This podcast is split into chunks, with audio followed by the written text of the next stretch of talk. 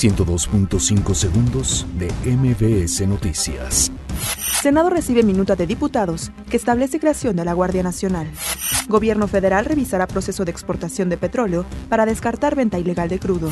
Elementos policiales intensifican combate al huachicoleo en Acambay, Estado de México.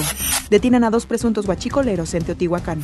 Pemex capacita a elementos de la Policía Federal para revisar autotanques de combustible.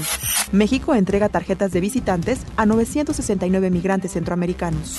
Aumenta a 21 el número de muertos por explosión de coche bomba en Colombia. Embajada de México en Bogotá confirma que no hay mexicanos afectados por el atentado terrorista. Lucero Sánchez, exdiputada del PAN, testifica en juicio contra Joaquín El Chapo Guzmán.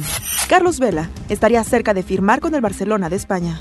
102.5 segundos de MBS Noticias.